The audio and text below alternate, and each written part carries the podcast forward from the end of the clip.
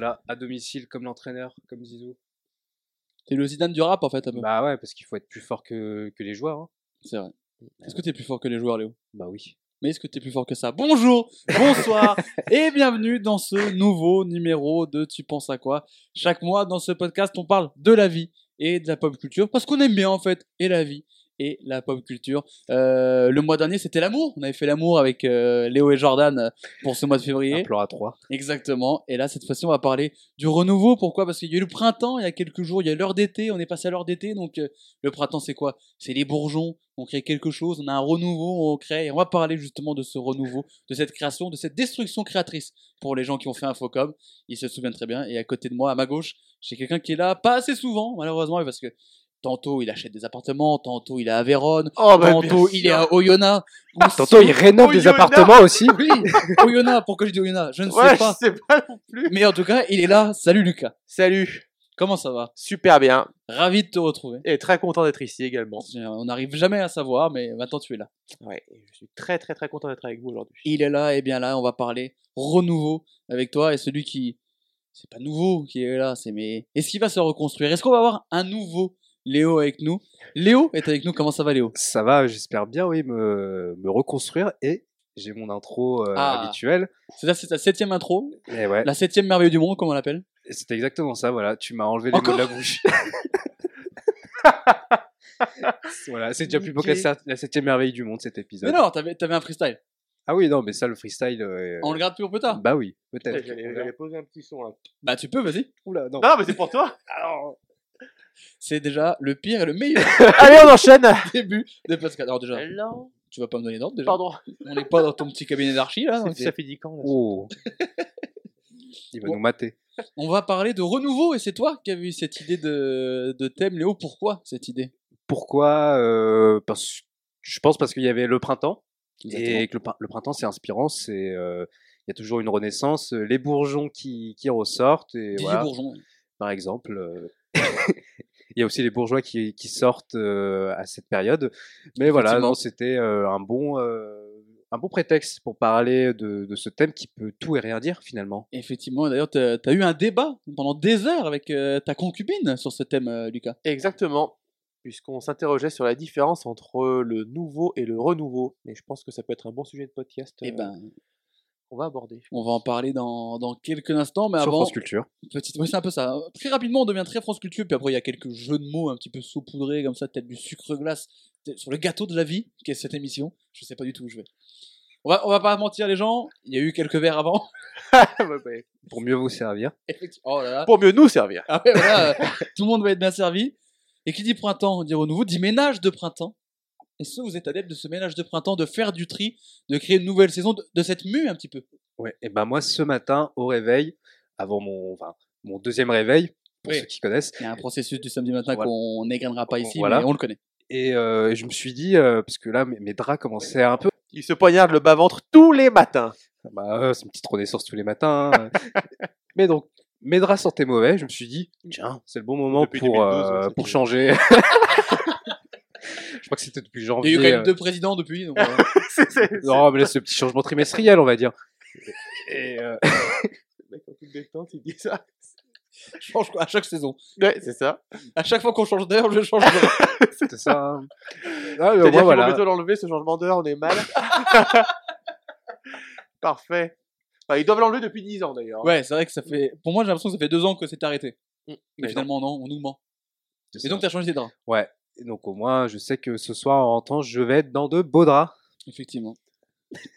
Est-ce que, t'as fait... Que tu n'as pas amené tout ça juste pour faire cette phrase? J'espère. Est-ce que tu es adepte du ménage de printemps de... Parce que le printemps, il y a un côté. Là, je suis Bah, déjà, il est adepte de la vaisselle. Hum, hum. C'est vrai que tu as fait la vaisselle déjà tout à l'heure. Comment ça? J'attends mon tips. Non, parce que c'est vrai que sur le printemps, il y a- il y, a un moment où on a l'impression que c'est une euh, nouvelle année, c'est un nouveau cycle qui démarre à chaque fois que le printemps. Du coup, on a envie de faire du tri. C'est là que tu fais le tri, tu as les vides dressing, tout ça que tu nettoies. Est-ce que tu es adepte un peu de, de cette nouvelle page qu'on ouvre avec le printemps? Euh, non, pas forcément. Non, moi, je... c'est juste un jour, ça me prend. Comme tu vois, c'est mais moi, c'est plutôt les dimanches. Dimanche 14h, tu te dis, bon, allez, il faut vraiment que je le fasse. Ah, moi, Et je là, peux pas, ouais, dimanche euh, 14h. Ah ouais. Oui. Moi, t'as ton émission. Ah ouais. Je n'en parlerai pas ici. Non, non, Tu mais- peux. Il le fera Non. pas. Non, je, te- je, je, je te laisse, euh, Lucas. Je te laisse Ah non, non, mais moi j'avais j'ai tout dit. Non, de grand, grand, grand ménage où vraiment tu jettes tout, tu ranges tout. euh, non, ça c'est, je le fais au fur et à mesure, comme ça, ça m'évite de, de banaliser complètement le week-end. Qu'est-ce que ça t'inspire le printemps, toi, Lucas? Les allergies. Non, mais alors, ça, on rigole parce que moi, par exemple, moi qui suis allergique au pollen, donc je sais que là, fin mars, donc là, cette période-là, ça va être horrible pour moi pendant 15 jours. C'est-à-dire que c'est le moment où tout le monde va vouloir sortir, aller dans les parcs, aller dehors. Moi, je ne peux pas parce qu'à tout moment, je, en fait, je suis allergique au sperme de fleurs. Enfin, c'est ça le pollen, hein, tout simplement. Donc c'est c'est quand même ça. pas bandant quand on le dit comme ça. Ça, tu as découvert des allergies. Oui, j'ai découvert que j'étais allergique euh, à la suite du Covid. Mais tu ne sais pas à quoi. Non, mais là en ce moment, ça me gratte un peu le nez, tu vois, par Et C'est exemple. quoi C'est les trucs qui volent en fait. Ouais, bah j'imagine. ouais. Donc tu vas à Orly, toi tu pètes un câble. mec, il était Il y en a une un peu plus tendancieuse. Oui, moi je pensais à un autre truc. Ah ouais, euh, les- c'est ça. Non, j'ai eu un petit doute, je me suis dit, le mec est confiant, bon, d'accord. Il, euh, il se lance. C'est le printemps. Oui, mais là, en ce moment, oui, c'est, ça bourgeonne, euh, justement, pour reprendre ton premier terme, et là, euh, c'est pas très, c'est pas marrant. Mais bon, on se soigne. Le printemps, c'est synonyme de quoi chez toi, Léo? Euh, signe de quoi euh, bah, C'est fini le bonnet. Parce que ouais, j'ai vraiment deux saisons, la saison du bonnet et la saison sans bonnet. C'est vrai que t'as souvent un bonnet. Ouais, et donc là, bah, je pense que euh, je vais pouvoir euh, les ranger. Est-ce que c'est votre saison préférée, le printemps? Oh, je pense, ouais, parce que l'été, en plus là maintenant que les étés qu'on va se taper, euh, ça va commencer à devenir euh, difficile. Mais le printemps, ouais, il y a, on est dans un entre-deux. J'ai l'impression qu'on est. C'est tout le monde est de bonne humeur quand on arrive en mars, avril. C'est vraiment la période où tout le monde est super cool, Ah super bah ouais, smooth. il y a la, la vitamine les- D qui revient avec le C'est soleil. ça, puis en mars, on change d'heure, c'est-à-dire que les jours sont plus longs, franchement, ça fait du bien. On a changé d'heure la veille de la sortie de, de ce podcast. Parce qu'on est dans le futur, Lucas. Exactement. J'aimerais, voilà, je peux te le dire. Ah. T'as déjà vu le film Total Recall? Pas du tout. Ça n'a rien à voir. donc c'est- c'est- ça sert pas à grand chose que tu l'aies vu. Mais donc voilà, comme à chaque fois dans ce Tu penses à quand, on va présenter des œuvres liées plus ou moins au terme du renouveau, du changement, en tout cas du nouveau, du renouveau, ça on va parler dans quelques instants. Et je vais commencer avec mon choix, et c'est euh, de la musique, parce qu'on parle souvent de musique. Et euh, je suis le seul choix musical de. Toi, Lucas, t'aimes la musique, mais techniquement non. Alors, euh, ouais, on en parlera plus tard, mais oui, c'est plutôt. Oui, ça parle quand même de musique. Et ben, moi, je vais, je vais parler de musique euh, pour le coup. Léo m'a laissé l'opportunité de dérouler ma culture ça. euh, musicale. J'ai laissé mon mandat. Effectivement, tu n'es plus le, tu n'es plus le roi de la musique pour cet épisode, même si on aura l'occasion de. Oh, le roi de la musique, putain, carrément. Ça, ça sera ta bio euh, sur LinkedIn. Ouh. Une carte de visite, Léo Bassi, roi de la musique. Euh, et je vais vous parler du quatrième album de Tyler the Creator, Flower Boy, qui à la... aurait pu s'appeler Scumfuck Flower Boy, ce qui était beaucoup moins. Euh, Qui s'appelle comme ça sur le vinyle. Est-ce que sur le vinyle, c'est comme ça? Ouais.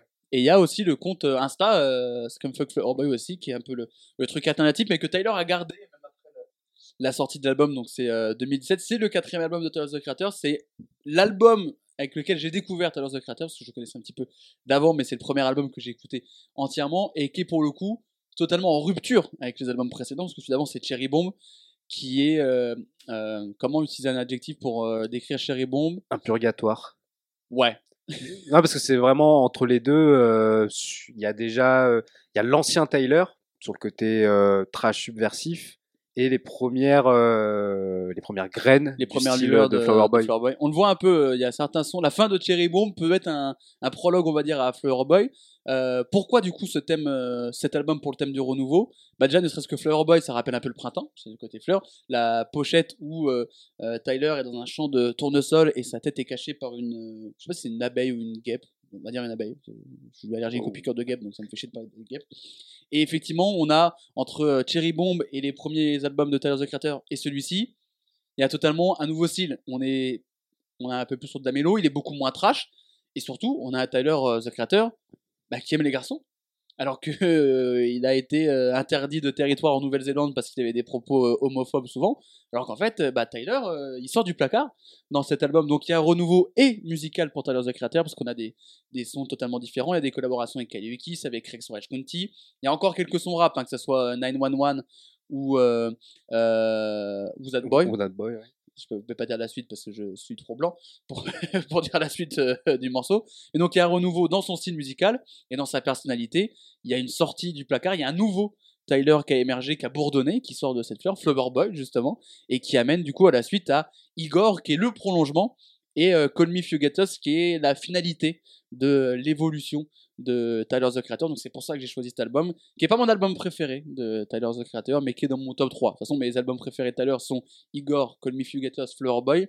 Mais Flower Boy m'a permis de découvrir un nouveau Tyler the Creator. Et je pense même pour le monde entier. Et d'ailleurs, c'est un album qui, pour les fans hardcore de Tyler the Creator, qui sont là depuis Hot Future, qui sont là depuis le début, et qui ont aimé euh, le mec euh, qui euh, dit des trucs un peu trash, qui mange des cafards dans son premier, dans son premier clip, dans Yonkers, bah là, Flower Boy, c'est quand même toute autre chose. Et là, il a quand même passé d'un public de mecs un peu alternatifs, euh, hip-hop machin, à des filles de 15 ans, avec les cheveux bleus. Donc, c'est- bah, je suis allé voir Tyler the Creator au Zénith. Très très peu de gens qui pouvaient utiliser le N-word dans la foule. Mais euh, les gens chantaient quand même. Mais euh, voilà, Flower Boy, c'est la mue de Tyler the Creator et je trouve que ça marchait très bien avec euh, le printemps. Léo, je te vois opiner du chef sur mes propos autour de Flower Boy. Ouais, ouais, j'ai pas voulu te couper pendant cette, cette chronique. Non, il y a des, bonnes choses dans, ce que tu as dit. Moi, je suis pas un fan hardcore, même si j'ai découvert Tyler the Creator avant, avant cet album. Moi, c'est surtout avec, euh, avec Cherry Bomb où j'ai compris où il voulait euh, en venir, justement avec ces morceaux déjà. C'est un peu la euh, transition Bon. C'est, enfin, je crois qu'il doit y avoir une douzaine de morceaux dessus, et c'est vrai que la moitié était inaudible. Et Ouais. finalement, après, avec le, le recul, avec la, la connaissance des inspirations de, de Tyler, finalement, c'est, Cherry Bomb est un album très important qui a permis derrière de faire toutes ces, euh, ces expérimentations avec Flower Boy, Igor et Call Me If You Get Lost. Parce que oui, ces trois albums, c'est un peu le, oui, le, le fruit de, de Cherry Bomb. Oui, complètement. C'est un peu ça, ouais. Et pour rester dans le domaine euh, du bourgeon et tout ça, je pense que Cherry Bomb, c'est la mue, c'est Tyler qui se transforme en quelque chose. Et là, l'éclosion, c'est avec Flower Boy, parce que là, c'est radicalement autre chose. Il avait été nommé pour le titre de, pour le Grammy du meilleur album rap des euh, Flower Boy. Il l'a eu ensuite avec Igor. On a eu la discussion tout à l'heure, c'est pas du tout un album de rap. Mais on a découvert, il y a deux faces de Tyler the Creator. Il y a la période avant Cherry Bomb, la période à partir de, de Flower Boy. Tu, tu, tu, tu connais, t'écoutes euh, Tyler the Creator, Lucas, ou pas du tout? Peu. Enfin, j'ai écouté il y a très très très longtemps, en toute transparence, euh, parce qu'il avait participé à la BO du film Projet X. Ah oui, oui. Euh, voilà. il y a Après- vraiment longtemps. il y a vraiment longtemps, et j'avais écouté une autre chanson de lui en fait avec The Game, mais je me souviens plus du nom. Ah Ensuite, oui. j'ai eu une absence totale d'écoute de ce gars-là. Puis, j'ai écouté euh, un son d'Igor que tu m'avais conseillé. effectivement. Euh, ce albums pourquoi je préférés. peux. Comment? C'est un de mes albums préférés. Ouais, voilà. Et en fait, euh, j'ai trouvé qu'entre les deux, le, le Igor d'il y a, je pense, presque 10 ans, et celui que tu m'as fait écouter, il y a vraiment un gros, gros, gros drop. Et du coup, ça questionne la, le. Est-ce que c'est un nouveau ou est-ce qu'il a repris ce qu'il a fait, qu'il a réinterprété sa musique et que maintenant il s'est lancé dans quelque chose qui est euh, du renouveau Mais il, y là a un où peu, il y a un peu de ça aussi, oui, euh, parce que- que, co- comme dans, dans ses inspirations, il ne s'en cache pas, Tyler, c'est c'est un, un enfant de Pharrell Williams. Oui, complètement. Et donc, ben, des, des, par association. Et finalement, les choses qu'on entend dans, dans Flower Boy, dans Cherry Bomb, dans, dans Igor, c'est des choses qui ont été faites déjà par les Neptunes et par Pharrell au début des années 2000. Donc, c'est un prolongement, mais d'une certaine manière aussi un, oui, un, un revival de ce son des années 2000 dont Tyler était, euh, était friand à fond et il Mhm. le fait renaître à sa façon avec ses autres influences Et pour ça, créer quelque chose de nouveau. et ça a continué avec Call Me If You Get Lost où il fait euh, une mixtape avec DJ Drama aussi, Oui, aussi, oui. De... qui est encore aussi un revival de ses inspirations des années 2000. Et comme à chaque fois, il fait venir euh, quasiment à chaque fois Lil Wayne sur ses albums. Il n'était Ouais. pas sur Igor pour le coup. Et sur Non, Flower Boy, ouais. il y est. Il est sur Call Me If You Get Lost. Mais Igor, après, c'est un truc à part dans la discographie de Tyler. Si euh, un jour on veut faire des, des podcasts plus euh, axés vraiment sur, le, sur les œuvres des gens, je pense que Igor est un ovni Oui, dans la euh, discographie de Tyler. on avait déjà un petit peu mentionné dans, dans la précédente émission avec sur le- sur l'amour par rapport à sur dans, dans quoi s'inscrit Igor par rapport à ses albums de, de rappeurs qui parlent d'amour avec The Love Below d'André 3000 c'était une des inspirations aussi? Parce que là oui on est complètement dans le sujet de, de l'amour pendant tout tout cet album. Et donc on, se demandait aussi sur sur le rap est-ce que enfin, c'est pas un, lieu commun qui est forcément très abordé l'amour en, musique? Et lui il le faisait à sa manière Et pour euh, revenir sur ce que tu disais sur l'évolution de Tyler, c'est vrai que si tu as connu Tyler au tout début, quand il, fait quand il participe à la BO de Projet X, et que tu le redécouvres après avec Igor ou Flower Boy, tu as l'impression effectivement de pas du tout voir la même personne. Et j'avais un peu cette impression-là quand tu regardes euh, en superficie, on va dire, euh, la carrière de, de Tyler the Creator. Mais en fait, finalement, le, le Flower Boy, tu vois quelques, quelques gouttes disséminées par-ci par-là dans ses premiers albums, même dans les premiers où ben il y a Yonkers, il y a Goblin, il y a Bastard, où c'est très très trash, ne serait-ce que chier avec Frank Ocean. Mais en fait, quand tu t'en rends compte, dans Cherry Bomb, dans deux trois autres, tu retrouves quelques inspirations, un peu de jazz comme tu peux avoir dans euh, Sweet I Thought You Wanted to Dance euh, dans euh, Igor, euh, Call Me Get Us, pardon. Euh, tu retrouves un petit peu les tâches. En fait, il n'y a pas forcément une, euh, il a pas une rupture, c'est pas aussi marqué. Genre, il y a eu les trois premiers, bam, il y a Flower Boy et on change complètement. En fait, c'est limite logique, sauf que là, dans Flower Boy, c'est poussé à son paroxysme, à son maximum. Donc en fait, euh, on va avoir la question du nouveau, renouveau, est-ce que ça change complètement? C'est limite logique d'arriver à ça, et du coup, il y a un processus d'évolution qui rappelle le cycle de création et le printemps, encore une fois. C'est beau. Bah oui, j'adore, j'adore le printemps. Le magasin printemps, d'ailleurs. On est sponsorisé par le magasin printemps. Non, C'est faux, que- de la casse Et euh, du coup, pour euh, rester dans le thème du renouveau, euh, il y a le renouveau musical dans les, dans les inspirations, dans les productions de Tyler, dont on va reparler dans quelques instants dans d'autres thèmes, mais surtout, il y a un nouveau mode de vie pour Tyler qui passe d'un d'un mec extrêmement homophobe, on va dire, dans certains propos qu'il a tenus, pour, dans euh, Garden Shed, dire qu'il aime les garçons blancs, qu'il aimerait retrouver le Leonardo DiCaprio de 95. C'est ça, c'est des, vrais, des vraies phases de, Il a pas tort. de Tyler the Creator. Il a pas tort. Tout ça, c'est la vraie ref. putain. Ça, pour le coup, il a raison. Et euh, mais il a raison. Il a raison. Oui, effectivement. C'est vrai que si- s'il faut se taper un mec, quitte à choisir, je prends le Leonardo DiCaprio de fin 90. Ouais, parce que peut-être qu'il a moins de 25 ans, c'est pour ça. Aussi, bah moi, je suis à la limite, je suis à la limite pour me taper, euh, pour me taper euh, Leonardo DiCaprio. C'est vrai que vraiment, il faudrait qu'on soulève quand même ce problème de, du graphique de l'âge de Leonardo DiCaprio, du graphique d'âge de ses copines. C'est compliqué. Mais euh, du coup, il y a un changement de vie, changement de, de mode de vie, donc ce côté renouveau, un nouveau, un nouveau Tyler, pas forcément l'artiste, mais l'homme, parce qu'il y a, avant, on voyait pas Tyler être euh, icône du- de mettre- mode, Et mettre du vernis. ouais, icône, euh, icône de mode, icône, euh, il avait déjà les trucs avec le fleur, mais c'était pas aussi marqué. Mm.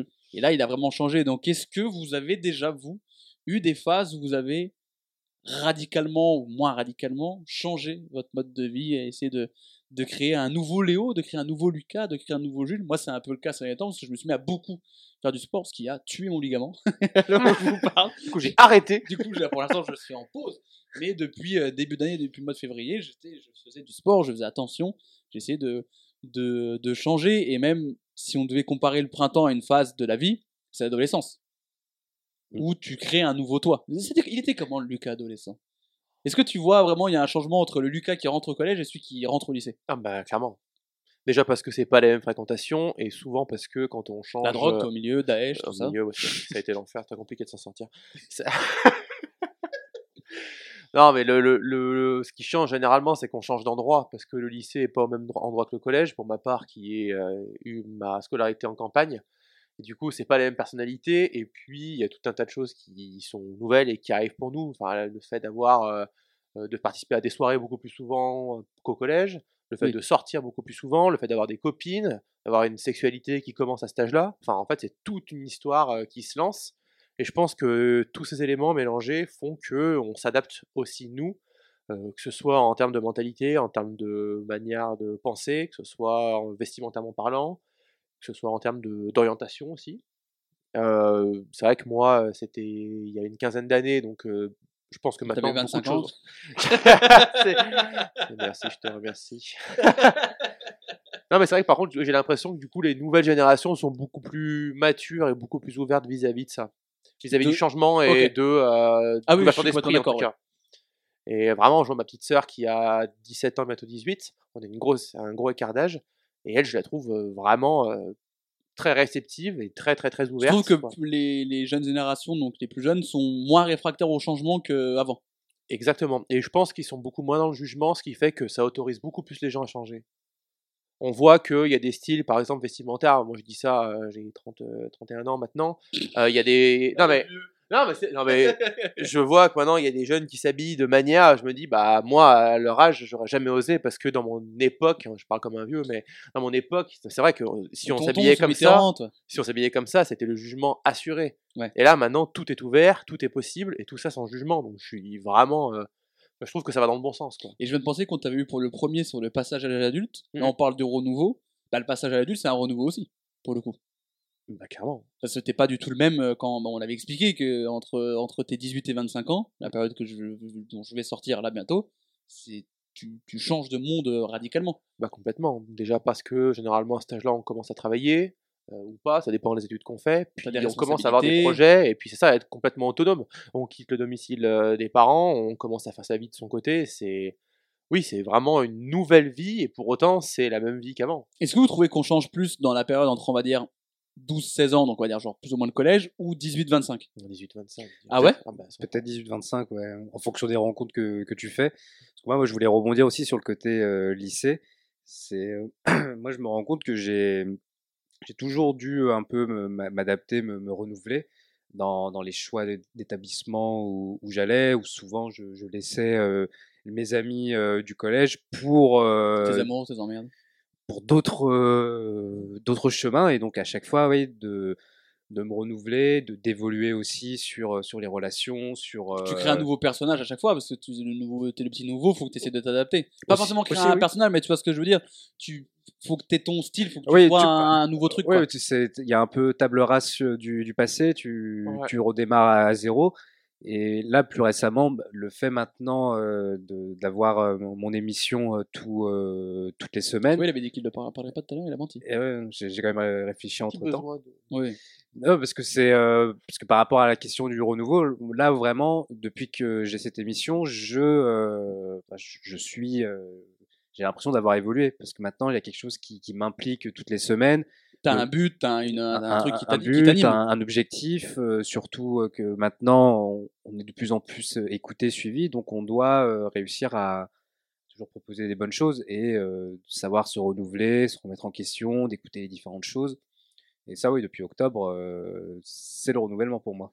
Et il y a, y y un truc qui est intéressant, je trouve, dans la tranche d'âge que tu as choisi, 12-16, c'est euh, que c'est précisément le 12, c'est l'âge à laquelle on rentre au collège, et 16, c'est l'âge à laquelle on, quitte le collège. C'est pour ça que j'ai choisi. Et je trouve ça intéressant, parce Moi, que moi j'ai vraiment l'image de me dire euh, à 12 ans, quand on arrive au collège et qu'on voit les grands de 3 Ouais. on se dit, putain, ces gars-là, euh, ils ont déjà fait tout le collège, c'est vraiment des, presque des des, grands, adultes à nos yeux, c'est des grands.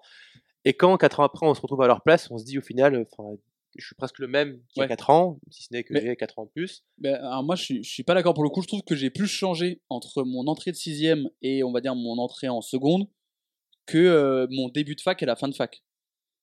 Je trouve personnellement parce que euh, quand t'arrives, effectivement, t'as le côté t'es es le tout petit.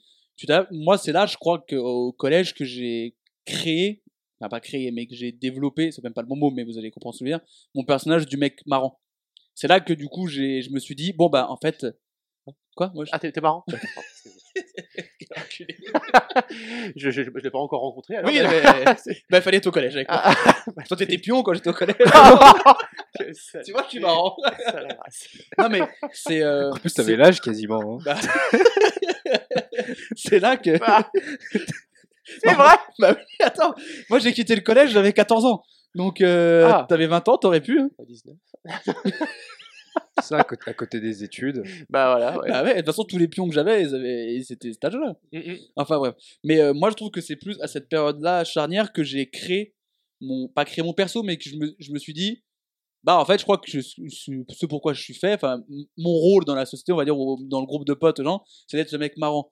Et j'ai beaucoup moins changé entre mes 18 et 25 ans où j'ai juste eu la continuité que, on va dire, à peut-être la période 5e, 4e où, où tu te dis, faut trouver un perso. Parce que quand t'es au collège, euh, peut-être un jour on fera un, un épisode sur le collège, mais le collège c'est une période hyper nulle et hyper compliquée, hyper ingrate de la vie où. euh, Ah, pas toi Bah non, bah au moi, j'ai contraire. plutôt apprécié aussi. Ouais, moi, je- euh, Moi que j'ai j'ai- plus kiffé le lycée que le collège. quelques moi. périodes. Ah bah moi l'inverse, je pense. Ah ouais? Ouais, ouais. Parce que justement, c'est tellement. euh, En fait, je trouve qu'il y a tellement un gap entre l'école primaire et le collège. Parce que d'un coup, on se, trouve, on se retrouve pardon, euh, catapulté entre une école primaire où il y a euh, une centaine d'élèves euh, à d'un coup un collège où là, les jeunes, ils ont des scooters. Enfin, c'est vraiment quelque chose de différent. Non, mais c'est vrai. Tu fais une phrase de daron. Ouais, non, mais j'ai une phrase de daron, mais c'est la vérité. Oui, où non, tu- mais oui, oui. Où tu commences à apercevoir un semblant d'autonomie chez les jeunes que t'as pas du tout à l'école primaire où les parents viennent chercher les enfants. C'est super infantilisant, tu vois. Alors que là, pour le coup, le collège, je trouve que c'est le moment où tu peux justement euh, devenir euh, quelqu'un à ta manière. Toi, tu as décidé d'être le mec marrant. euh, C'est raté apparemment. Comment? C'est raté apparemment. C'est raté, oui, effectivement. Et ben bon, vu que je suis pas marrant du coup, je vais te laisser la parole. Euh, Lucas, quelle œuvre t'as choisi pour parler du renouveau C'est pas techniquement c'est pas une œuvre on va dire, mais ça, je vais te laisser en fait. Alors oui, c'est pas une œuvre euh, précisément, c'est plutôt une manière de parler du renouveau euh, de manière artistique. J'ai choisi le sample en général. Et plus précisément, pour illustrer ce propos-là, j'ai choisi euh, une euh, série Netflix qui s'appelle Hip Hop Evolution. La saison 2, le dernier épisode, 6 minutes 35, si je me trompe pas. Je vous dit, je vous avais pas dit et 6 tout. minutes 50, je crois. Ou 6 minutes 50, je sais plus. Où il y a, euh, en fait, le, le, le, le présentateur de cette série, dont j'ai pas du tout connaissance du nom, qui va rencontrer Large Professor, qui est un de mes artistes préférés, et qui est surtout connu pour être, euh, d'une, un sampleur euh, hors norme, hors norme pardon, pour, euh, dans toutes ses productions. Et il est surtout très connu de tous ceux qui euh, ont fait de la musique dans les années 90 pour, euh, comme le mec qui euh, maîtrisait tous les instruments et surtout les sampleurs. Et dans cette série Netflix-là, dans cet épisode-là, il explique comment est-ce qu'il sample et il illustre en samplant Gwen McRae directement sur une euh, SP1200. Et j'ai trouvé qu'il y avait pas mal de sujets qui parlaient du nouveau et du renouveau dans plusieurs sens. Euh, le premier, c'est que déjà, euh, c'est un artiste des années 90 qui sample euh, une galette qui date des années 70 pour en faire un tube qui du coup sera contemporain. Je trouve que là déjà, ça parle de quelque chose qui est du nouveau parce que il vient faire, euh, il vient instaurer de nouvelles bases en On fait du du rap. avec du vieux. C'est ça.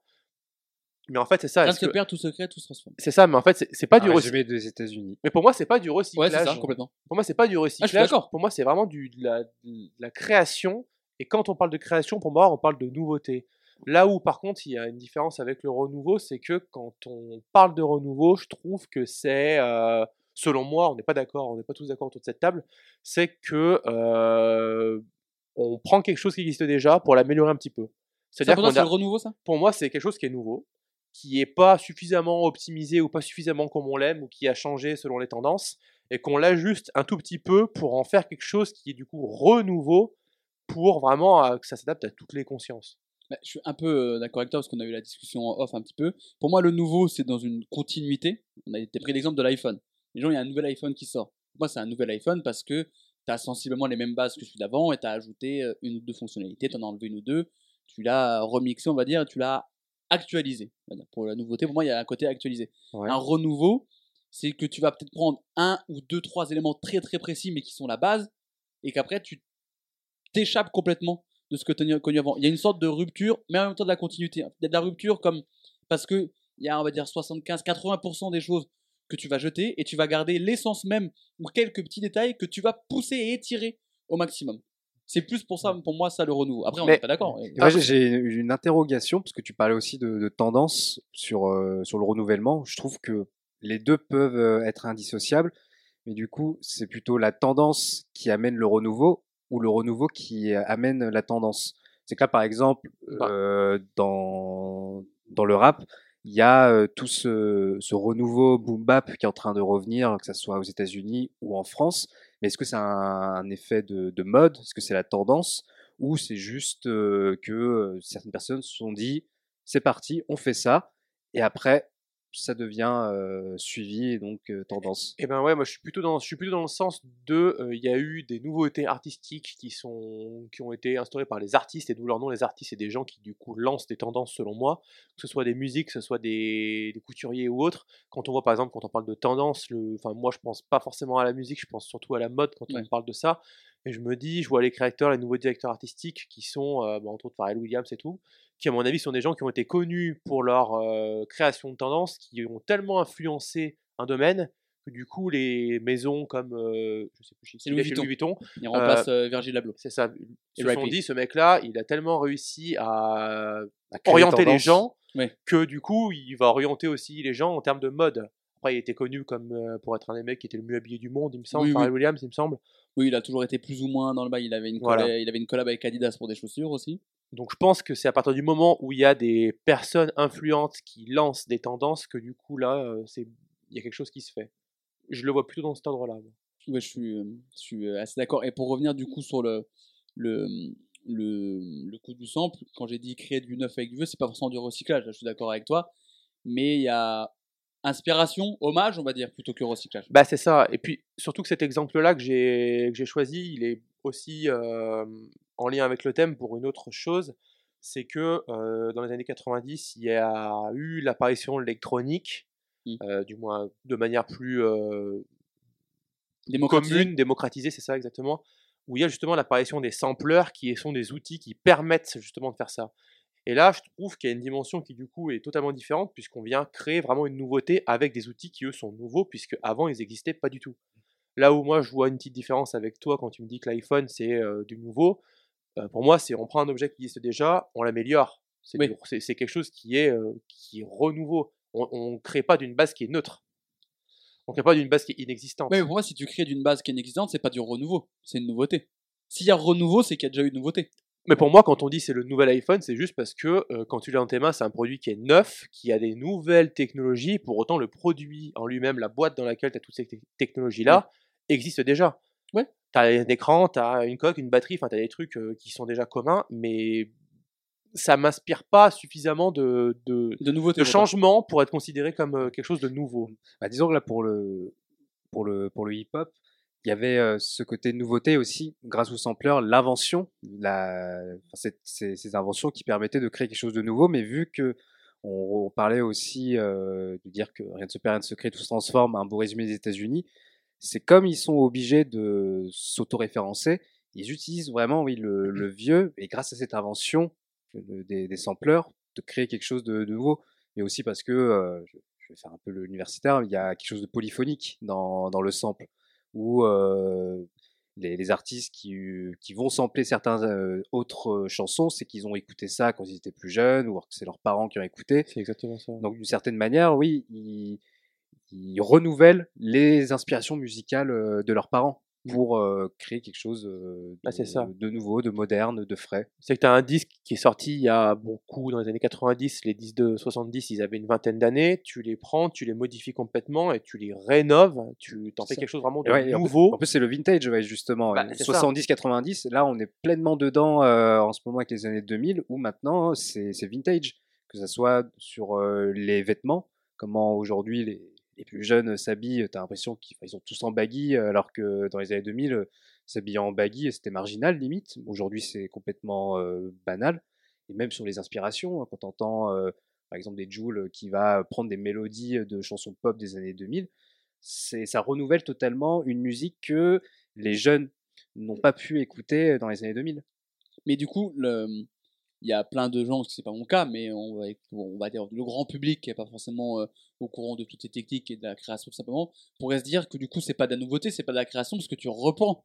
Parce que pour beaucoup de gens, je pense à des gens de la génération de mes, parents, euh, pour eux le sample, quand euh, qui sample euh, Police, pour lui c'est juste, bah, en fait il a repris Police il a juste fait, il a limite fait une reprise. Donc on peut se poser du coup la question pour certaines personnes que du coup il n'y a pas de création parce que tu pars d'une base existante. Moi je suis pas d'accord avec ces gens-là parce que tu réappropries, tu, tu, tu modifies, tu refais, tu recrées quelque chose de nouveau. Mais pour plein de gens, il y a un côté on se renouvelle pas. Et est-ce que justement on va pas arriver à un moment où à force de repomper, pas repomper c'est pas le mot, même si pour certains, je vais pas dire des noms, ce week-end, euh, euh, de, de se réapproprier, de reprendre des mélodies et des trucs connus, est-ce qu'on peut pas se dire qu'en fait du coup il n'y a plus de nouveauté arrive à ce moment-là?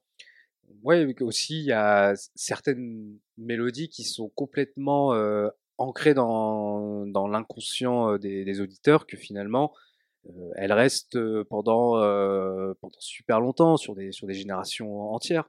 Que là, enfin, j'ai l'impression qu'il y a des, des morceaux des années 60 qui ont encore des, des mélodies qu'on reprend euh, aujourd'hui. Je pense que ça doit être surtout certains, certains cas qui, qui restent où on ne sera jamais là à se lasser. Et je pense que quand on veut trop être dans la tendance, dans l'instant, c'est là où on peut se perdre. Mais est-ce qu'à un moment donné, on va pas arriver au bout du bout du truc? À un moment donné, on les aura, tout- on les aura tous fait les accords. On aura tout fait les trucs. On pourra plus créer peut-être. Ça, oui, ça, de toute façon, on l'a déjà fait. Et puis, il y a, moi, j'ai vu quelque chose par rapport au. En plus, c'est en lien aussi avec les samples. C'est qu'aujourd'hui, les, les bots et les, les IA ont la possibilité de euh, re- repérer ces, ces samples. Et donc, pour tous les sample diggers, les, les producteurs qui vraiment vont chercher sur YouTube le morceau à 50 vues euh, qui est pas shazamable, euh, Mm. bah, aujourd'hui, le robot Google, il sera, enfin, le robot de YouTube, il sera capable de repérer ce sample-là. Donc, euh, oui, euh, au bout d'un moment, c'est la technologie qui va peut-être nous, nous enlever un peu moins de créativité. Alors que normalement, le but, c'est d'aider cette créativité, pour le coup. Ouais. Parce que quand on parle de chat GPT, on en avait parlé déjà l'autre fois, je crois. Euh, oui, on en avait parlé dans un ancien épisode, parce que je voulais écrire un mot de d'excuse auprès de mes voisins avec euh, ChatGPT. Euh, du coup, ça va limite nous, nous, euh, nous donner des, des contraintes. Et euh, tu parlais de, de samples. C'est quoi le nom de la chaîne YouTube dont tu nous avais parlé? Tracklib. Tracklib, tu peux expliquer aux gens ce que c'est? Tracklib, c'est une chaîne YouTube euh, qui explique comment les sons euh, des 30 dernières années ont été composés, comment est-ce qu'ils ont été assemblés, en prenant justement euh, les samples des morceaux. Donc par exemple, il y a bah, principalement du rap, Kendrick Lamar, il y a Nas, etc. Et ils expliquent comment dans chaque morceau qu'on connaît tous, ils ont en fait récupéré des petites bribes, bah, en fait des samples Quelle portion quelle tout... c'est ça, quelle portion, comment est-ce qu'ils l'ont pitché ensuite pour pouvoir les assembler, et comment est-ce que à partir de une- parfois une demi-note, notamment tout à l'heure on a écouté euh, The World Is Yours de Nas samplé par Pete Rock, et il y a un moment où il sample juste un tout petit morceau de saxo, je crois, je sais si oui, oui. ou clarinette, mais qui dure une demi-seconde, et ça nous a fait marrer parce que c'était vraiment subtil sur une chanson de 5 minutes. Et au final, ce petit euh, qu'on entend, c'est euh, ce qui va faire l'identité de la musique. Dans cette chaîne-là, Tracklib, qui est super bien expliquée, en plus d'être très graphique, je la trouve vraiment sublime, euh, je trouve que justement, on, se rend compte de la possibilité et du, du monde qu'il y a derrière les samples. Euh, c'est pourquoi je suis. Quand tu dis qu'on aura peut-être fait le tour un jour, franchement, euh, je pense qu'on a encore de beaux jours devant nous. Parce que Ok. avant qu'on ait fait le tour, on s'imagine pas la quantité de musique, comme tu dis, des musiques à 50 vues d'artistes au fin fond des États-Unis qui ont fait un disque en un pressage il y a 50 ans. Ça se trouve, euh, dans leur album de 10 titres, il y a peut-être une seconde qui pourrait intéresser quelqu'un dans 20 ans. Et c'est pour ça qu'en fait, ça vous des possibilités qui sont juste euh, énormes. Et puis voilà, juste pour, pour information, Tracklib, c'est aussi une plateforme où tu peux acheter ces samples-là pour les producteurs avec licence et euh, derrière, euh, ben, tout est très, très bien expliqué sur le site sur les secondes que tu as le droit de sampler parce que ça aussi c'est euh, très important euh, parce que le, Le bon nombre de sons et d'albums qui sont jamais sortis parce que les, samples n'avaient pas été éclairés. C'est ça Ouais. pour euh, sample clear- clearance, comme ils disent les, les Américains. Et euh, ouais, que ça coûte euh, souvent un, un pognon monstre euh, d'utiliser des samples. J'avais euh, Un pognon de dingue, comme dirait le président. et parce que là, j'avais euh, entendu récemment euh, Danny Brown pour son album Atrocity Exhibition en 2016. Il a fait péter son budget à cause des samples. Et que là, euh, donc, l'album est sorti en 2016, il n'est pas encore entré dans ses frais en 2023, et qu'il a été obligé de sortir d'autres euh, albums, euh, mais se dire, bah ouais, si on veut une musique qui soit un petit peu originale, un peu inédite, parce qu'aujourd'hui tout le monde utilise les mêmes presets, tout le monde utilise les mêmes logiciels de, composition, donc le son est standardisé, et lui il s'est dit, bah non, moi je vais utiliser du sample euh, à l'ancienne, qu'importe le prix, le, quoi qu'il en coûte. hein. Ouais, bah on reste. euh, Et je rebondis sur ce que tu dis, quand tu es un artiste et que t'as pas forcément les moyens de te payer des samples, ou alors que tu te dis je sample sans demander l'autorisation à l'artiste de base, mais que tu crains d'avoir derrière le coup de machette qui te disent mais en fait vous devez 200 000 dollars à cet artiste-là, Mm. tu peux avoir une, euh, une logique qui est plus déjà éco- économique et aussi un peu plus euh, locale en samplant juste la voix des gens. Mm. Il y a un artiste, par exemple, un producteur que j'aime beaucoup qui s'appelle Mr. Green, qui a fait une émission qui s'appelle Life on the Street, où en fait il va sampler dans les rues des artistes de rue. Donc c'est des artistes qui sont euh, pas du tout des artistes aussi renommés que Gwen Macrae pour citer qu'elle, comme on l'a cité tout à l'heure, mais qui en fait justement euh, s'inspirent de ces gens-là en se disant je vous sample, ça vous dérange pas, pas de souci. Il va les prendre, il va les pitcher, il va faire son petit euh, sa tambouille, il va faire son, son assemblage pour au final faire un beat. Et quand il fait ça, il sample sans pour autant euh, sampler des grands artistes. Et du coup, il a pas trop la crainte de se dire euh, je paye une fortune ou peut-être que dans 6 ans, je serais retombé sur mes frais. Bah, surtout, ce qui est à savoir, c'est c'est pas au producteur, au, beatmaker de déclarer qu'il utilise un sample. C'est à l'artiste qui va utiliser l'instrumental de le déclarer.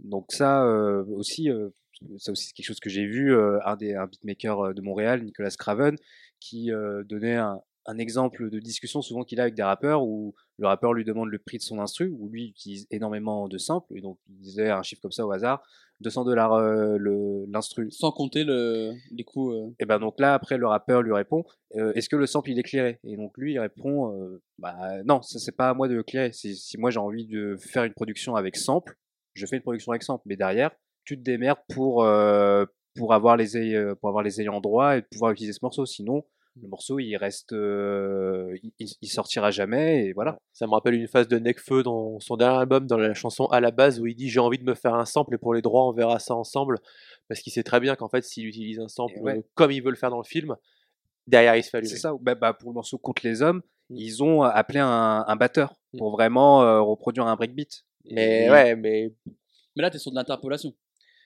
Euh, oui, qui est Pas aussi, euh, oui, qui est encore un autre euh, cas où, bah, par exemple, Dr Dre, euh, on a fait vraiment son son critère de production, on peut dire l'interpolation et de même de tout rejouer avec des, des vrais instrumentistes. Et là, oui, tu as moins de droits d'auteur à, à régler de cette façon-là.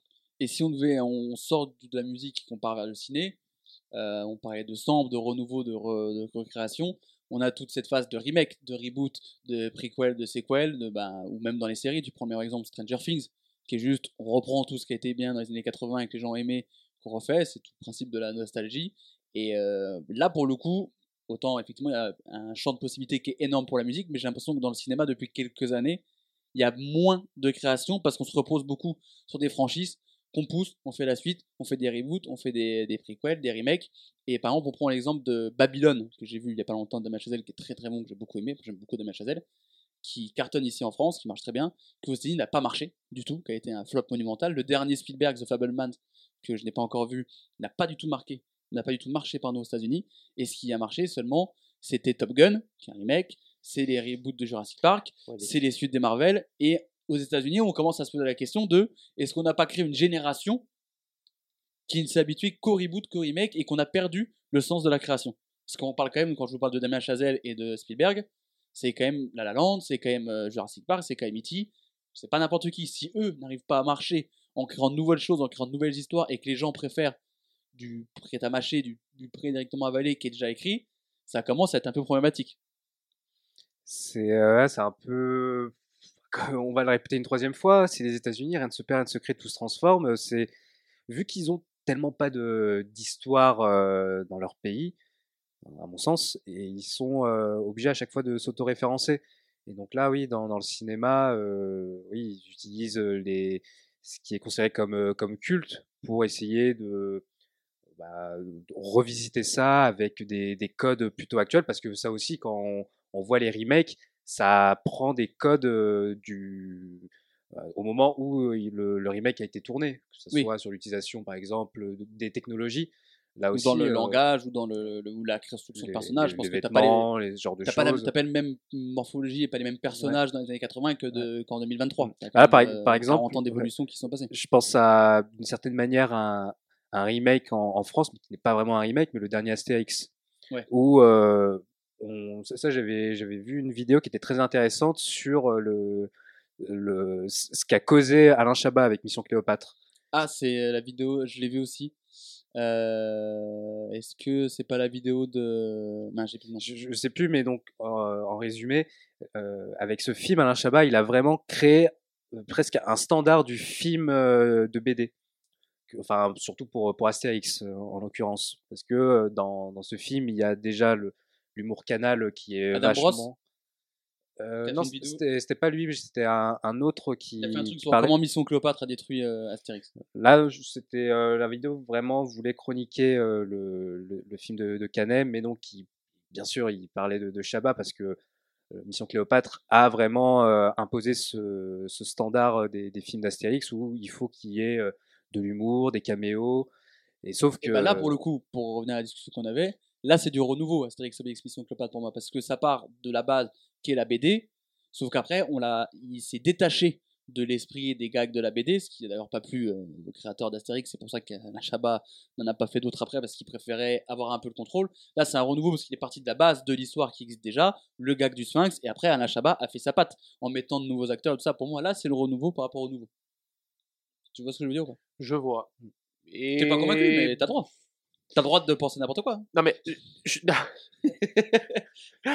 je- dans un sens, je suis d'accord avec toi, mais je pense qu'en fait, ça dépend juste comment est-ce que tu décides d'attraper le problème. Enfin, le problème, là, l'histoire. Ouais. Si on part de ce principe-là, que justement, effectivement, lui, il a réinterprété quelque chose, du coup, c'est du renouveau, mais dans un sens, il a aussi fait le premier Astérix et Obélix avec des acteurs qu'on connaît, parce qu'avant, c'était des dessins animés. Non, Ouais, il y avant- avait eu Astérix contre César avant avec, Oui. euh, Avec Clavier le- de Pardieu, ouais, avec le même duo. qui a pas pas marqué les esprits, on va pas se mentir.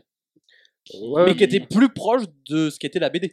Oui, bah, de moi, ce que j'ai entendu pour, pour Mission Cléopâtre, il, il était quand même euh, apprécié de, de Goscinny et Uderzo, peut-être des deux, peut-être de l'un des deux, je, je ne sais plus. Un des deux plutôt. Mais euh, qu'en tout cas, il y avait euh, dans, dans cet esprit aussi sur les euh, sur, sur les jeux de mots dans, dans la BD, qu'ils étaient bien bien repris. Mais voilà, tout ça pour pour revenir sur euh, ce problème, c'est que aujourd'hui tous le, les, les réalisateurs qui souhaitent adapter Astérix et Obélix sont obligés de faire des remakes de Mission Cléopâtre, donc d'utiliser de l'humour, des caméos, euh, mais sauf que c'est euh, là on peut pas répéter cette recette là. Elle a fonctionné euh, à une période précise et aujourd'hui ça marcherait plus même sur certains gags. Mais non. Même, et parce que aussi la distribution est. Parce qu'autant on dit, on reproche à Astérix et l'Empire du Milieu pour le dernier, ou même Jeux Olympiques, qu'il y ait beaucoup de monde, qu'il y ait beaucoup de caméos, et les mecs vont dire, ouais, mais dans Mission Cléopâtre, il y a beaucoup de monde. Ouais, mais dans Mission Cléopâtre, c'est les meilleurs acteurs et les meilleurs comiques de la génération. C'est Jamel, c'est Gérard Darmon, c'est Dieudonné, c'est Marina Foy, c'est les Robin des Bois, c'est Anna Chabat, c'est Edouard Baird. C'est pas euh, Zlatan, Angèle, Orelsan. Ouais. Je les aime bien, mais je veux pas voir un film pour voir Zlatan, Voilà, Orelsan et Angèle. on est moins oui sur un sur un objet euh, publicitaire où on va mettre en avant les personnes qui buzzent en ce moment. Jamel buzzait euh, évidemment euh, Mais c'est son pendant métier. cette période, mais euh, puisqu'il était dans dans cette euh, dans cette hype euh, avec son- le succès qui commençait à arriver. Et là, quand tu vois aujourd'hui un Jonathan Cohen où c'est exactement pareil, c'est le Jamel Debbouze euh, de de cette période-là, mais le mec il c'est toujours le même humour et c'est pas Ah, Après, pour le coup, euh, Jamel, quand tu vois Jamel Oui. dans d'autres films, c'est souvent du Jamel. Si, pour oui. le coup, Jonathan Cohen est le bon point exemple. Mais euh, effectivement, tous les rôles secondaires, enfin, je veux dire, j'aime bien, j'aime bien Orelsan, mais je vais pas voir au cinéma pour voir Orelsan. Ou alors, euh, s'il a un vrai rôle et pas juste pour jouer euh, Orelsan. Mhm. Après, divagation, mais j'ai une pensée pour tous les gamins qui ont 14-15 ans, toujours au collège, qui vont voir le film et qui vont voir Angèle en Falbala. C'est maintenant. Votre premier crush, il est maintenant. hein. Je vous le dis. Ah ouais Ça, Ah ouais. les, les- les coups de poignard, c'est Ah ouais, maintenant. là, ça va être, euh, ça va être maintenant. Hein. Vous, euh, voilà. Je sais pas ce que c'était vous, euh, dans notre génération, les croches quand on était petit, mais je pense qu'une une Sarah Michel Gellar dans, dans Charme ou d'autres trucs, mais pour les gamins de 14-15 ans qui vont venir, Angèle dans Obélix, Ça, vous allez y Michel penser. Gellar, quand même. Putain, c'est une, c'est une ref encore plus vieuse mais euh, que Lucas, ça. Ah non, c'est Lucas qui aurait pu la sortir, pas toi. Sarah Michel Gellar dans Scooby-Doo. Ah oui, ok.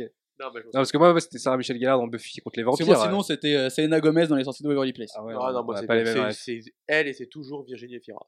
Mais dans quoi? Toujours. À l'époque, elle présentait la météo. Et elle a fait la nouvelle star aussi. Elle Ouais. avait une émission sur Canal qui était pas drôle, qui était le dimanche euh, en fin d'après-midi, qui était un truc drôle, mais qui a pas marché Ah du tout. Ouais, mais là. Comme Mike Adam. c'est clair. Virginie Efira, César de la, me- César de la meilleure actrice, il y a quelques semaines. On va- Exact. On va rester dans le ciné avec euh, Léo, avec euh, un point de rupture, et là pour le coup, le renouveau d'une certaine forme de cinéma avec toi. Oui, parce que déjà, euh, septième épisode, donc je devais parler de septième art, forcément. Et euh, c'est un peu comme, Lucas, je vais pas forcément présenter une œuvre, mais plutôt un, souvenir plutôt, plutôt heureux, fascinant que, que j'ai eu. C'était, il me semble, en 2016 ou 2017, il y avait pour le Festival Lumière Quentin Tarantino qui était invité et il devait il, faisait une masterclass avec Thierry Frémaux, avec pour sujet l'année 1970 au cinéma. Voilà, C'était vraiment quelque chose de, de très précis où, euh, à la suite de, de cette euh, masterclass, il y avait la diffusion du film MASH, euh, pas comme bien sûr la salade. Et donc, Il nous raconte des salades, celui-ci ou quoi là ah ouais. Et, et donc, cette masterclass, elle était super intéressante parce que Tarantino, là, vraiment parlait comme euh, le, le passionné de cinéma qu'il est et limite le, le gamin qu'il était à cette, cette époque-là, parce qu'il devait avoir euh, 10 ans. euh, En environ. 70, tu parles. Ouais, Oui. il devait avoir à peu près euh, 9, J'avais- j'avais 10 deux ans. moi. T'avais déjà ta bagnole, toi. C'est T'avais ça. déjà, déjà euh, dévalé les routes de, de la campagne J'étais déjà profonde. pi- pion à Dijon. Pardon? J'étais déjà pion à Dijon. Lucas, c'est une histoire du siècle. Pardon. C'est une histoire du 20e siècle. Tu vois les livres où il y a marqué des 100 dates euh, qui ont marqué l'histoire en photo, mais il y a toujours Lucas en fait. Au fond. C'est- toujours un rôle. La liberté qui est dans le peuple. C'est- Lucas qui a trouvé l'expression il était une fois. De tout temps, l'homme, mais quand on dit l'homme, c'est Lucas. Je t'en prie, rattaque maintenant. Je bois un peu d'eau d'abord. Et euh, donc on revient à Tarantino, enfant. euh, et euh, dans les années 60, le, le cinéma c'était surtout euh, des grosses productions. C'était euh, des péplums, c'était Bénur, c'était euh, les Dix Commandements. Donc en plus des films euh, à- bien orientés au niveau, euh, au niveau scénario. Et il y a eu comme un, un- une rupture, en effet, en 1970, où le cinéma a commencé à évoluer. C'est un peu la, fin de, de cet âge d'or des, des péplums, des méga productions, où les studios étaient vraiment maîtres des, productions. Et il y a eu l'avènement du, cinéma indépendant, des différents sous-genres aussi du cinéma. Et c'est à cette période qu'on découvre Brian De Palma, Scorsese, euh, Coppola, euh, puis euh, tant, le oui, tant de, tant de, de réalisateurs qui. euh, mec a fait camping. ah ouais, le GOAT. Ça, c'est rupture. Ah ouais, totalement. Et euh, des, réalisateurs qui, euh, bah, quand on les évoque, ils ont euh, chacun euh, eu, euh, enfin, ils ont développé des, des, des films avec des, des thèmes en, particulier. Enfin, le, le, le parrain euh, sur le, le côté euh, gangster, euh, Taxi Driver euh, ce, mec marginal, anti-héros. Là, vraiment, il y a une, évolution esthétique et aussi au niveau des, thèmes sur, les personnages, aussi beaucoup le, Vietnam qui, a joué là-dedans. Et donc, gros développement de, ce cinéma de sous-genre dont Tarantino va ensuite puiser totalement pour en faire son propre style, où tous ses films sont que des sous-genres. Euh, bah, Reservoir Dogs est aussi euh, presque une, une réinterprétation de, ce film japonais dont j'ai plus le nom de, du réalisateur. Euh, Jackie Brown, c'est un film de Black Exploitation.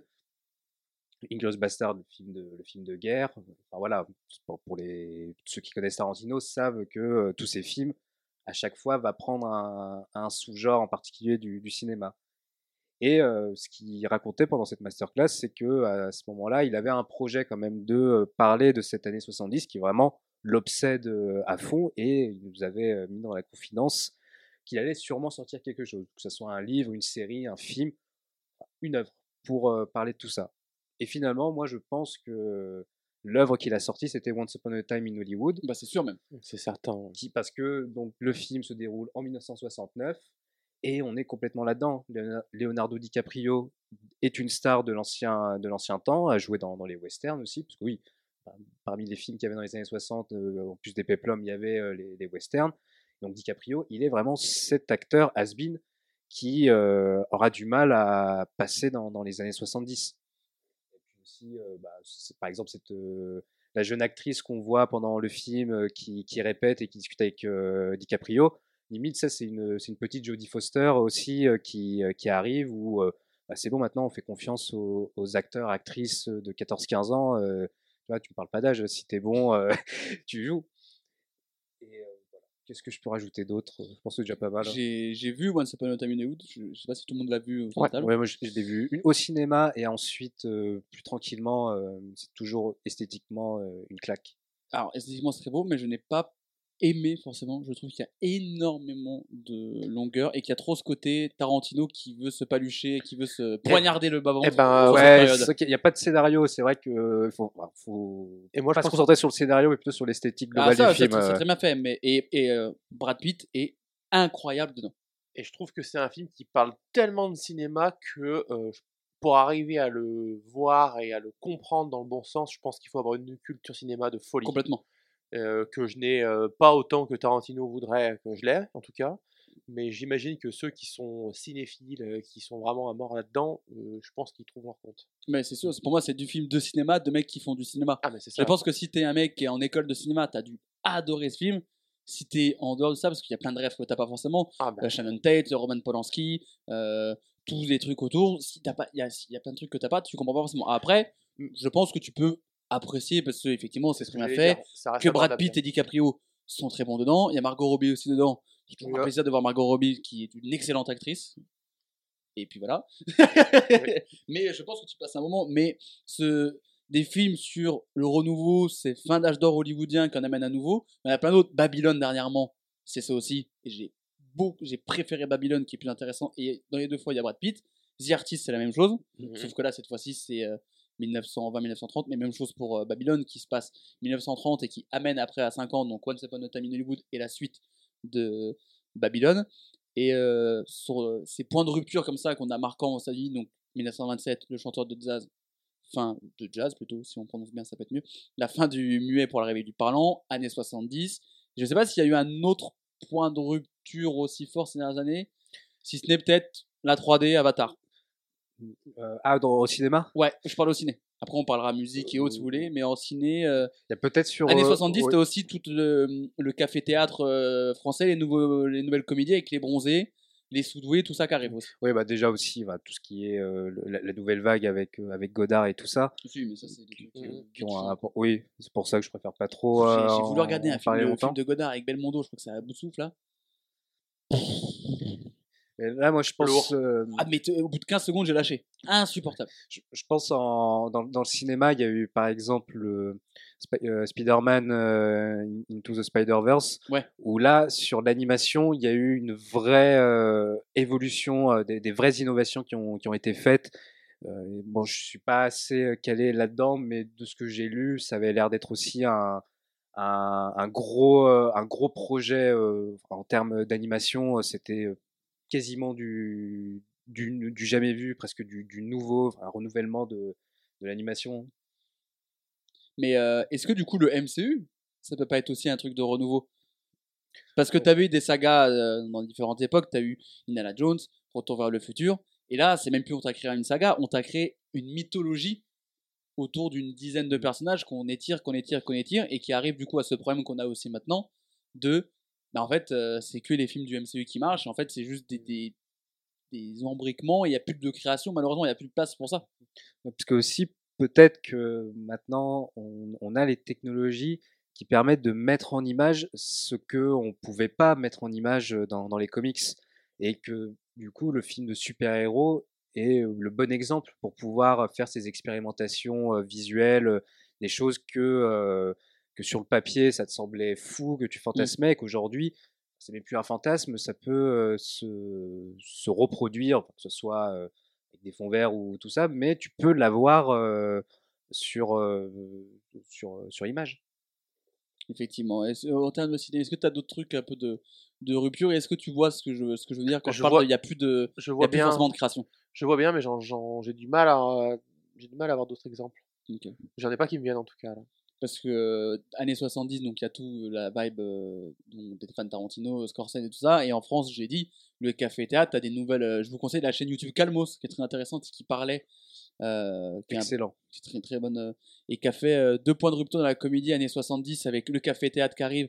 T'es passé de années 50-60 où c'était les tontons flingueurs, c'était Fernandel, c'était des trucs un peu patriarcal, tu vois, c'était c'était toujours bien cadré avec les femmes un peu au second plan. Et après arrivent les bronzés où c'est un film collégial où tu parles de vacances, t'as les soudoués où c'est les étudiants, tu vois autre chose. Et après t'as les fins des années 90 où c'est les mecs de télé qui prennent le pouvoir, la Cité de la peur, euh, Eric et Ramsey.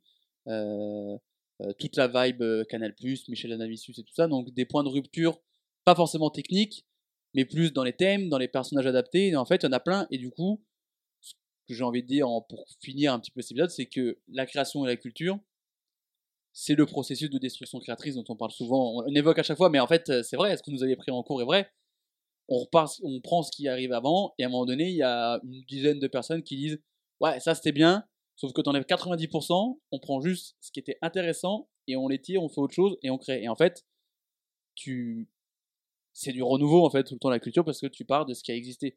Il n'y a pas un mec qui arrive d'un coup et qui a créé un truc qui sortait de, de nulle part. C'est même quand on dit ah c'est un truc, c'est un ovni qu'on n'a jamais vu. Si tu digues un peu, Tu trouves il y a toujours, en fait ça vient toujours de quelque chose. Tu vas pas créer un truc sur une terre aride où il se passe rien et créer un arbre. Il y avait forcément des graines d'autres trucs avant. C'est beau ce dis. Ouais, c'est magnifique. En termes de botanique, c'est très intéressant. Je sais pas si c'est vrai, mais c'est très intéressant. Mais en tout cas, c'est dans le thème du printemps C'est un thème du printemps. et ça bourgeonne. Et ben voilà. Et ben écoutez, je pense qu'on a très bien bourgeonné. Est-ce que vous avez quelque chose à rajouter peut-être sur euh, sur ce sur cette question de création, de renouveau, de, de point de rupture, ce qu'on a du coup évoqué. De renouveau, si je peux me permettre, on n'a toujours pas eu de rôle au long de ce podcast. C'est vrai, c'est vrai, c'est vrai. Il s'est contenu. Et ouais, je continuerai à me contenir. Et ben contient. C'est un nouveau Léo, du coup. Et ben voilà, qui arrête de roter. Merci Lucas. Avec plaisir. participé. Merci pour l'invitation. euh, bah, on se retrouve très bientôt dans un nouveau euh, podcast, donc euh, pour tous les six mois du coup, quand quand t'es dispo. Avec plaisir. Merci Léo. On se retrouve la- le mois prochain. Le mois prochain, effectivement, pour euh, le grand 8. Pour je t'ai niqué ton intro pour déjà les- du prochain. pour l'épisode du Golden 8. Oh oui, il m'a eu. Ah, tu peux pas m'avoir. hein. Effectivement. Merci à vous de nous avoir suivis sur Spotify, euh, Deezer, Apple Podcast et Ocha. N'hésitez pas à vous abonner, à partager, à mettre une bonne note parce que ça fait forcément plaisir. Parce que plus on en parle, plus on peut être référencé, plus on peut être écouté. Et peut-être un jour, je serai enfin sponsorisé par euh, Rhino Shield. Jette ton téléphone, il ne se cassera pas parce que tu as une coque Rhino Shield. Exactement, Fais-le. Exactement. tu vois, il a rien. Incassable. Effectivement. Merci à vous de nous avoir suivis. On se retrouve euh, le mois prochain pour un nouveau numéro. Tu penses à quoi? Et dans deux semaines pour le prochain, c'est ou pas. Allez, ciao, bisous.